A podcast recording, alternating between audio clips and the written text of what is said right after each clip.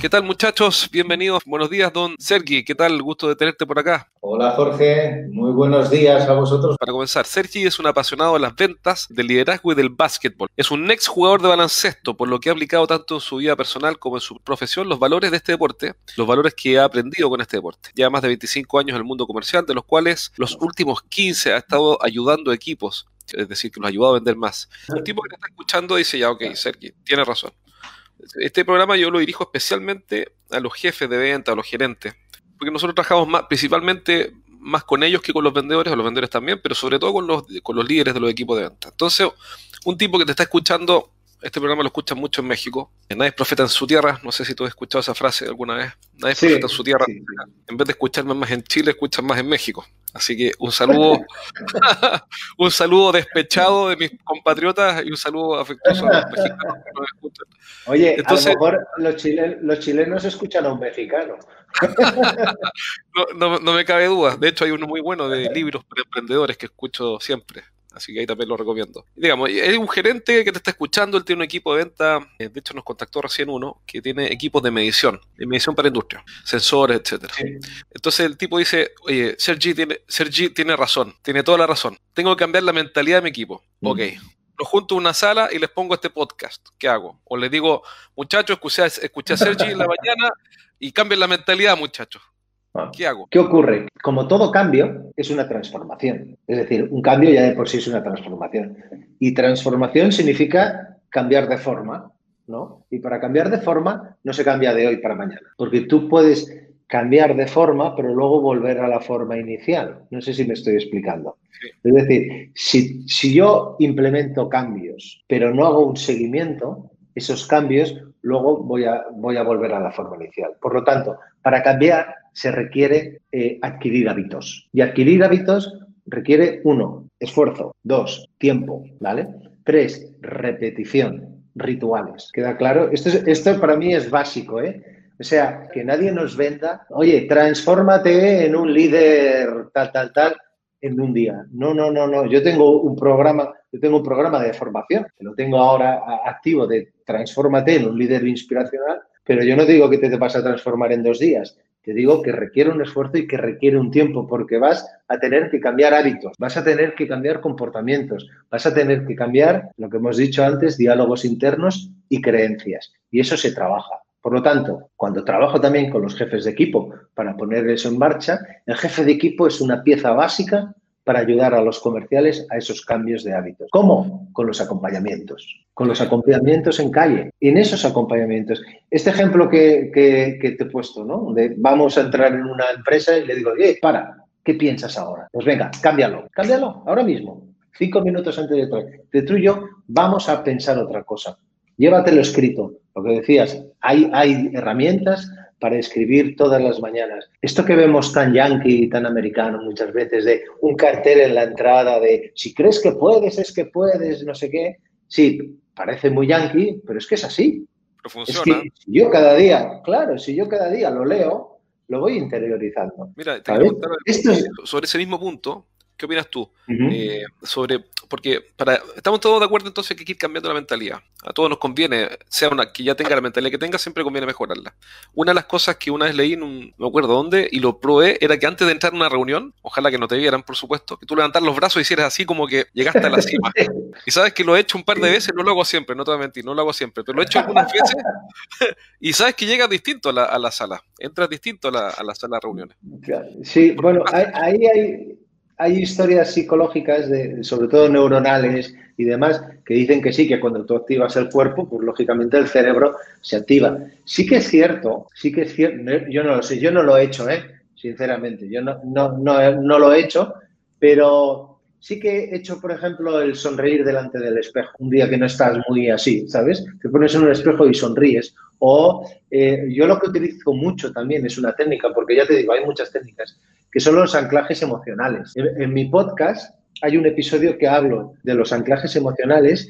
Los anclajes emocionales son momentos pasados, experiencias pasadas que tú has tenido, ¿de acuerdo? Positivas normalmente, que tú las traes a tu mente en ese momento que lo necesitas, con un botón desencadenante. Te pongo un ejemplo. yo lo utilizo con el baloncesto, como te he dicho antes, ¿no? A veces me imagino tal. Pues, pues si yo recuerdo un partido en el cual metí la canasta de la victoria en el último segundo, haciendo una entrada y haciendo un salto increíble, ¿sabes? Esto lo tengo en la cabeza y en vez de levantar los brazos antes de entrar en la reunión, yo antes de entrar en la reunión cierro los ojos y me acuerdo de esa canasta triunfadora y me acuerdo del público y me acuerdo de mis compañeros abrazándome y me acuerdo de esa sensación que se me pone la piel de gallina solo de recordarlo.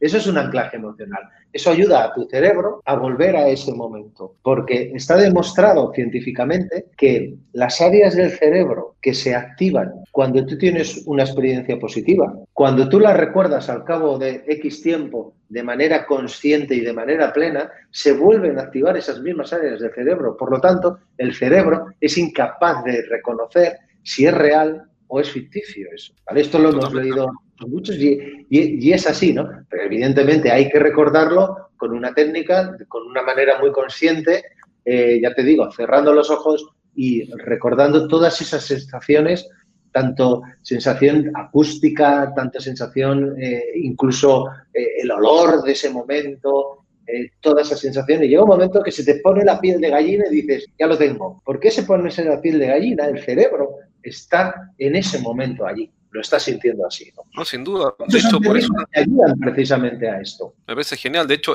la, otra demostración rápida de que esto es tal como tú dices es que las películas de terror causan terror. Pero todos sabemos que es una película. O sea, no hay nadie que esté sentado en el cine viendo una película de terror y no esté y crea que es la realidad. Sabemos que es un montaje, pero el sistema nervioso no discrimina entre ficción y realidad. y, al revés, ¿eh? si tú vas si tú ves una película, pues una comedia que te alegra y tal, sales del cine contento. Claro. Y sabemos. Pasa con la, pasa con la música, ¿no? Todos, ¿eh? Si tienes esa canción que te anima, es el momento de ponerla en el coche cuando vas a visitar al cliente, ¿no? Esas son técnicas para cambiar también, por lo mismo, ¿no? Sí, sí.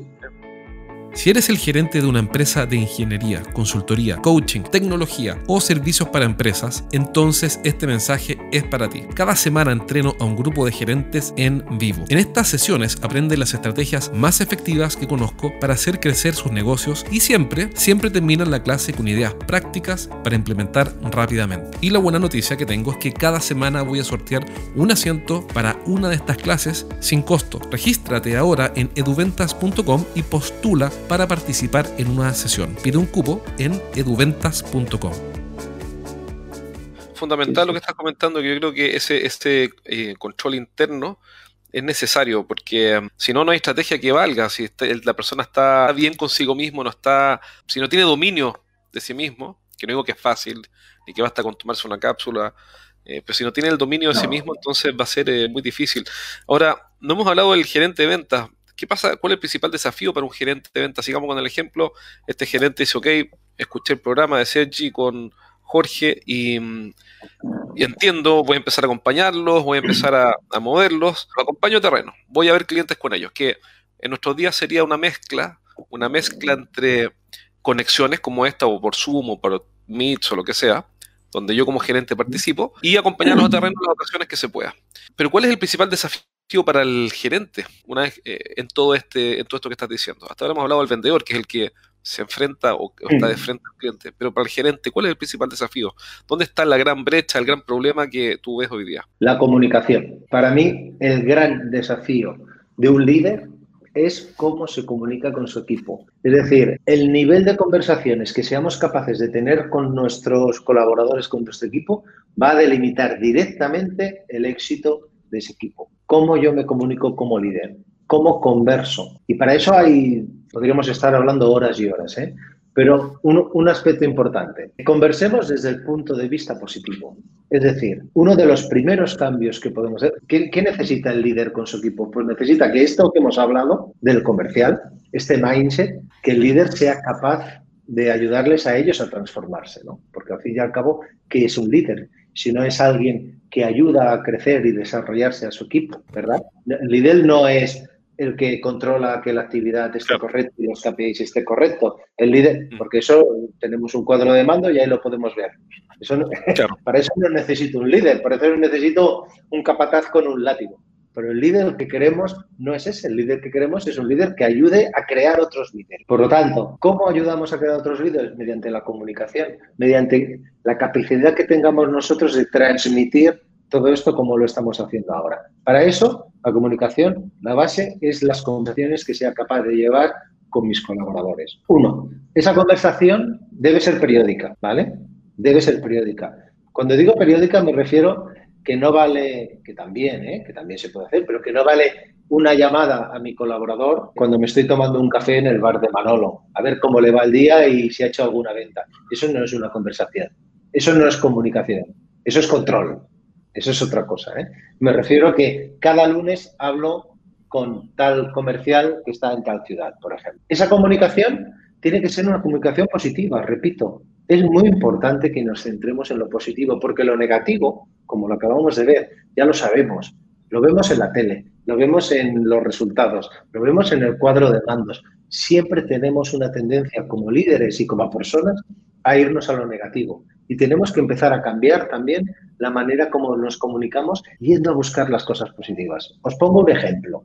Yo, pongo, yo creo que, y pongo un ejemplo siempre, bueno, muchos ejemplos de cómo educamos los que somos padres, cómo educamos a nuestros hijos. Porque para mí el líder tiene que ver a sus colaboradores como hijos. ¿Por qué? Porque liderar es dar, liderar es ayudar a que crezcan, liderar es desear lo mejor para ellos, igual que queremos los que somos padres con nuestros hijos, ¿verdad? Pues fíjate, le damos a nuestros hijos como padres, como líderes de ellos, les damos lo que necesitan, no lo que quieren. La diferencia es importante, ¿eh? Es muy, muy, diferente. Es muy diferente, ¿eh? Y, no solo es diferente, es que además es clave. ¿eh? Les tenemos que dar lo que necesitan, no lo que quieren. Pero para ello lo tenemos que hacer mediante conversaciones, repito, positivas. Os pongo un ejemplo. Viene mi hijo con las notas, las notas del colegio, ¿eh? ¿Vale? Y tiene 10 asignaturas, me lo invento, 10 asignaturas, y tiene nueve aprobados con nota alta y un suspenso. Yo en cuanto recibo las notas, ¿qué es lo que hacemos el 90%? Te vas a la que está mal. ¿Por qué? ¿Por qué? Vamos al que está... ¿Pero qué ha pasado? Ha suspendido. Y el otro, ¿y sabes qué, qué, piensa mi hijo? Dice, hombre, papá, tengo nueve con muy buenas notas y me estás preguntando la que va mal. Y además le preguntamos, ¿pero qué te ha pasado? ¿Sabes qué me va a decir? Me va a dar excusas. Ah, el profesor tiene manía. claro, porque le estoy pidiendo explicaciones. Pues ya sabemos lo que ha pasado, porque no se ha esforzado, que tal, que no sé qué, que no sé cuánto, ya lo sabemos. Pero, ¿por qué no vamos a las cosas positivas y vemos junto con mi hijo qué es lo que ha hecho positivo en matemáticas? ¿Cómo has hecho para sacar esta tan buena nota en inglés? Porque eso lo va a aplicar a la que ha hecho mal. No sé si me explico. es una manera de liderazgo desde el punto de vista positivo. A todo el mundo, todos queremos hacer las cosas bien. Todos. Hay alguien perfecto, incluso. No solo bien, perfecto, además. Bueno, exacto. Eso, eso incluso puede ser un problema, querer hacer las cosas perfectas, ¿no? Pero todos queremos hacer las cosas bien y que nos salgan las cosas bien. ¿Sabes este del equipo A? ¿Sabes? Eh, Aníbal, el que fumaba del equipo A, ¿no? Eh, a, lo mejor allí no se llamaba el equipo A. Ah, sí, sí, sí. De, de, sí, sí, sí. Dating, Dating, ¿no? También se llamaban acá. Ah, vale. Pues el jefe, el que fumaba, siempre decía, Me, me, encanta que salgan bien las cosas. claro, me encanta cuando un plan sale bien. Eso, me encanta cuando las cosas salen bien, ¿no? Porque es que es así, es que a todos nos encanta cuando las cosas salen bien. Por lo tanto, si nuestro colaborador ha hecho una cosa bien, lo que tenemos que hacer es preguntarle, preocuparnos y, que y saber cómo lo ha hecho para que la vuelva a repetir, porque él lo va a volver a repetir. Y colgarle medallas para que venga luego por, a buscar. Es decir, esta parte de comunicación, esta manera como nos comunicamos, va a delimitar que nuestros colaboradores sean capaces de tener esa actitud positiva que nosotros estábamos hablando. Porque al fin y al cabo es actitud positiva. Al fin y al cabo es cambiar nuestras creencias. Y tenemos la creencia que nuestro jefe solo nos llama para pedirnos explicaciones de las cosas que salen mal. Quitémosle esas creencias, quitémosle. El otro día estaba hablando con un líder que está dentro de un programa de formación que estoy llevando y me decía, Sergi, necesito que me digas cómo conseguir que mi equipo haga lo que yo quiero que hagan. Fíjate, ¿eh? quiero que me digas cómo conseguir que mi equipo haga lo que quiera que hagan. Y yo le digo, es que ya empezamos mal. Es que tu equipo no tiene que hacer lo que tú quieras que hagan porque tú le estás imponiendo algo. ¿A alguien le gusta que le impongan lo que tiene que hacer? Yo creo que a nadie. ¿Tú qué quieres? ¿Que tu equipo trabaje por obligación o quieres que tu equipo trabaje por ilusión? Porque si tú le impones lo que quieres que haga, lo van a trabajar por obligación. Pero busca la manera de que hagan lo que tú quieres que hagan, pero que sean ellos quien lo decida. Para eso tenemos que darle libertad, por eso tenemos que darles autonomía, para que sean ellos los que quieran hacer eso que lleguen a la conclusión. Y eso se hace con las conversaciones. Pasa igual como con los clientes. ¿no? El cliente, ¿qué quiere? Quiere pensar que es él el que ha tomado la decisión de compra. Yo no digo, yo no digo, mira cariño, mira qué coche me han vendido más bonito. Y tiene eso. No, no, yo no digo eso, ¿eh? Yo digo, mira cariño, mira qué coche he comprado ¿eh? y qué oferta he conseguido. ¿Sí o no? Pues eso pasa igual con nuestros colaboradores. Nuestros colaboradores lo que quieren es saber que son ellos los que toman las decisiones de llevar a cabo, a hacer esto, hacer lo otro. Lógicamente, siempre con un marco, con un marco que, es el que manda la empresa y el que, lógicamente, eh, que es la estrategia, ¿no? Pero, pero que sea él, que sea él. Y para ello, repito, las conversaciones tienen que cambiar. Tenemos que verlas desde otra perspectiva. Y es desde una perspectiva de colaboración, desde una perspectiva positiva, desde que sea él el que te diga lo que tenemos que hacer. Steve Jobs decía, eh, yo contrato gente mejor que yo para que me digan lo que tengo que hacer, no para yo decirles lo que tienen que hacer. No tiene sentido contratar a gente para decirle lo que tienen que hacer. Porque estás, es como si yo juego a fútbol y me quiero rodear de compañeros que sean peores que yo. ¿Cómo? No tiene sentido. Yo me quiero rodear de futbolistas mejores que yo, que me centren en la pelota y yo pueda rematar, ¿no? Con buenos compañeros. Pues esto es lo mismo. El problema es cuando pensamos que el líder está un escalón superior a su equipo y es el que manda sobre ellos. Y no es así. Están todos en el mismo escalón y es un equipo con roles diferentes. El líder tiene un rol y los otros tienen otros roles, pero todos están al mismo nivel. Y esa es una de las claves, ¿no? Quitarnos esas creencias de no hacen lo que yo quiero. Claro, la, la conversación en ese contexto está mal planteada desde el comienzo. Sergi, para ir cerrando, si alguien quiere conocer más de lo que tú haces escucha este programa y dice, yo quiero que Sergi me ayude, ¿cómo puede eh, trabajar contigo? ¿Tienes algún programa de formación? ¿Es en línea? ¿Haces eh, mentoring? ¿Qué, es, ¿Cómo puede trabajar contigo? Mira, toda la información está en mi web, métodopase.com, que yo creo que está aquí abajo. ¿eh? métodopase.com y yo tengo varios programas de formación, tengo presenciales, tengo en línea, lógicamente. Ahora mismo estoy lanzando un programa de liderazgo, que es este que comentaba de Transfórmate en un líder inspiracional, que tiene bastante que ver con lo que hemos hablado eh, en, la entrevista, en la entrevista de hoy, que empieza en febrero, es totalmente online, empieza en febrero y mi idea es hacer diferentes grupos. Y en este caso son grupos pequeños, grupos de cinco personas que durante cuatro sesiones de hora y media vamos a trabajar desde dos perspectivas yo como líder, es decir, de manera individual, lo que hablábamos, conocernos a nosotros mismos, detectar esas emociones, esas herramientas para trabajar. Y luego, por otro lado, mi equipo y yo, le he llamado, ¿no? Es decir, eh, yo ya ahora estoy preparado para ser líder, ahora voy a ver cómo me comunico con mi equipo, cómo tengo esas conversaciones, cómo conozco mi equipo, porque todos son diferentes, y cómo puedo saber qué tipo de comportamiento y qué tipo de, estilo de liderazgo necesita cada uno de ellos. Y este programa, lo voy a, ya te digo, lo, pongo en marcha ahora en febrero, una promoción, digamos, del primer equipo, del primer grupo. Y tenéis toda la información, está en metodopase.com. Y luego en LinkedIn también me pueden seguir como Sergi San José. Luego, por otro lado, también doy eh, conferencias motivacionales, ponencias y demás. Hago mentorías individuales tanto a a comerciales como a jefes de equipo.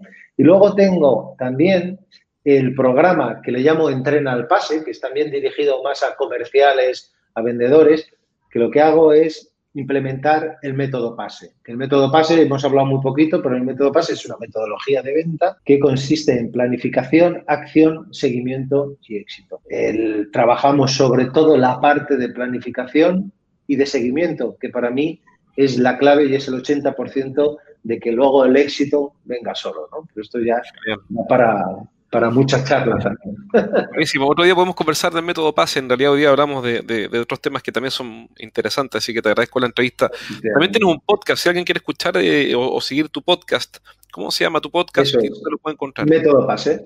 Método Pase. Está en iTunes, está en Spotify, en Google Podcast y en Evox. Perfecto. Y en mi web también, en mi web, en el menú de arriba, se va a podcast y desde allí lo puede escuchar directamente o suscribirse. Fantástico. Entonces ya sabemos cómo ubicarte en métodopase.com.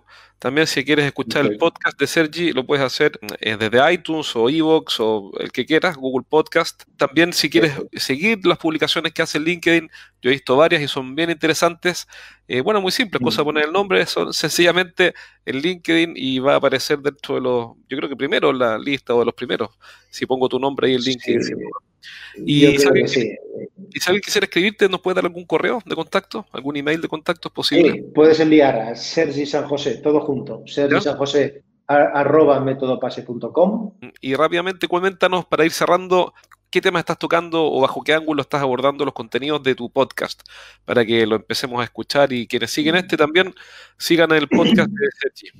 Pues mira, el podcast, eh, desde, desde, la perspectiva que, toco prácticamente todo, ¿eh? es por un lado liderazgo, por otro lado ventas pura y dura, ¿vale? Y por otro lado desarrollo personal, un poco lo que hemos hablado, actitud, positivismo y demás.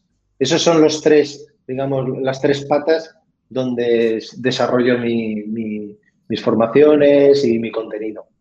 Excelente, te felicito Sergi por todo lo que estás haciendo y eh, tomé notas, tengo una página aquí grande llena de notas, aprendí un montón, yo creo que todos los que te escucharon hoy día, que te van a escuchar después en, en el podcast también van a aprender muchísimo. Me quedo con varias cosas, como el, el, gran desafío del vendedor en lo que está ocurriendo en este minuto es prospectar, eh, luego ahí diste tres tres claves para cuidar la mentalidad y aprovechar esta situación planificándote, formándote, conociéndote a ti mismo. Y por último vimos el tema de las conversaciones que cruciales, no sé si cruciales es la palabra que usaste, pero las conversaciones de, de, de calidad que tiene que tener el líder con los vendedores. Así que te agradezco muchísimo que hayas venido. Fue una, fue una entrevista súper interesante. Espero tenerte pronto, a ver si te animas más adelante. Y ahí hablamos del método PASE que quedó fuera, que era, era como lo, lo, lo, lo clave, pero bueno, eh, estuvo tan entretenido sí, sí. que nos fuimos para otro lado. Pero lo bueno es que tenemos es para, para seguir conversando después otro día. Y tanto, Jorge, muchísimas gracias por invitarme. Además, yo soy, bueno, ya lo sabes, soy un seguidor. Un abrazo, cuídense muchachos, gracias. Muchas gracias, Muchas gracias. hasta luego, chao. Cuando cocino al mediodía, ahora como estamos tanto tiempo en casa, cocino mucho. Pues me pongo el podcast tuyo, el de Santiago Torre, el de unos cuantos, ¿no? A mí me encanta cómo explicas las cosas y, y la verdad, yo he encantado de estar, de ser ahora partícipe de tu podcast y de haber aportado. Yo aprendo muchísimo también de, de, todos vosotros, la verdad es que sí. Muchísimas importante gracias. Lo, importante lo que dices, porque yo creo que, para cerrar, yo quería dejar esa reflexión. Yo creo que uno en esta vida tiene que ser alumno. ¿eh? Y si uno sí. se mantiene como alumno, la vida mejora mucho. Mira, pongo un ejemplo siempre. Los médicos continuamente están estudiando porque vienen pues nuevas pandemias. Los abogados, las leyes van cambiando. Oye, ¿y los comerciales? ¿Qué pasa? ¿Que vendemos igual que hace 30 años? Exacto. Es que ha cambiado. Pues por lo tanto tenemos que estar reciclándonos siempre. Siempre, siempre, siempre. Es básico, es importantísimo. Bueno, es la adaptación al cambio que hablábamos antes. Y eso es actitud, ¿eh? Es disfrutar, es querer y es que sea tu pasión. No hay más. No Gran hay mensaje más. para cerrar. Te lo agradezco mucho. Un abrazo. Cuídense, muchachos. Gracias. Muchas gracias. Muchas gracias. Hasta luego. Chao.